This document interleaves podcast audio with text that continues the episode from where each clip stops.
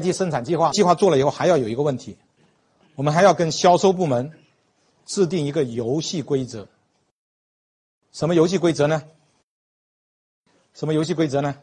就是销售部门，你六月份接单，A 这个产品一百一十个单位的时候，你不要跟我商量接，因为材料都买好了，对不对？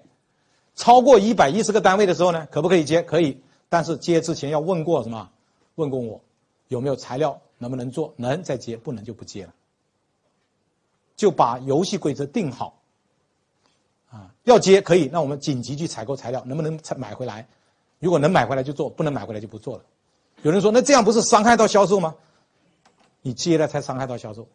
其实客户最担心的事情，我们是做过客户，我们的供应商不是说我们晚交货，最怕是不什么不准时交货。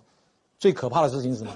说李总，本来说二十号交货的时候，李总到了十九号晚上凌晨打电话给你说，李总啊，实在是对不起啊，我们出了一个小小的问题啊，明天交不了货了。我说什么时候交呢？二十二号一定给你交。到了二十一号晚上又给你打个电话说李总啊，真倒霉，又碰了一个什么事情？二十五号交，你碰到这种供应商，你命都给他玩死了。所以客户并不在乎我们晚交货，而是在乎我们什么？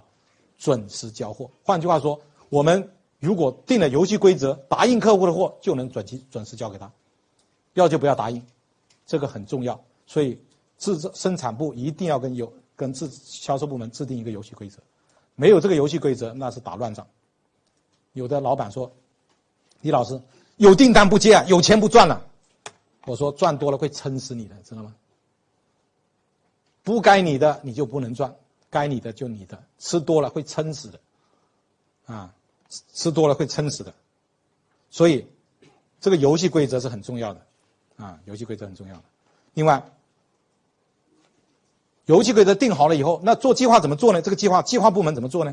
计划部门四月二十号就把这个计划做出来，交给所有的部门，生产部、物料部、采购部什么部，让每个人签字，就是说，你们按照这个数目啊，我这里有个案例啊，你们按照这个数目，它有有数目了，n 月 n 加一月 n 加二月，按照这个数目你们行吗？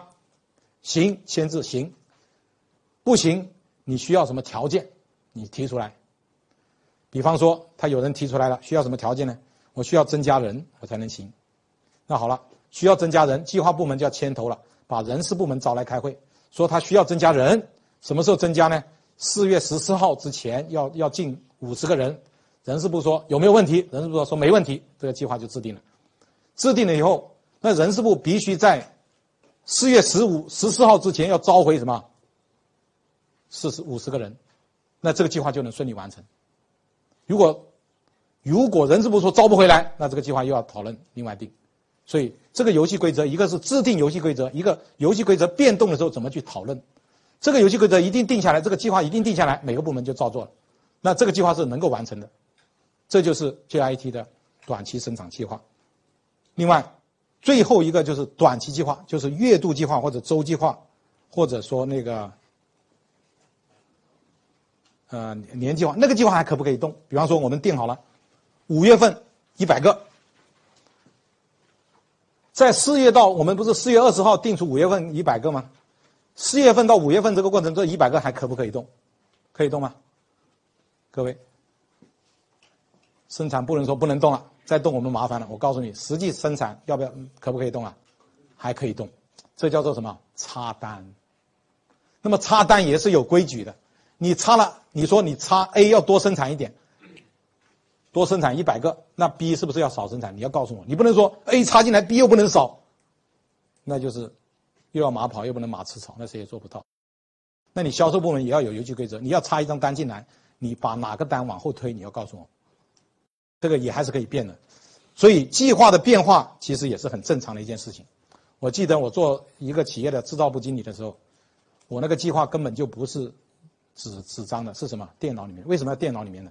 因为品种太多，变化也多。如果你要打一个月打好多次，你说一那个那个那个纸纸的钱都很多钱。我计算过，我平均每个月变化次数是十次以上。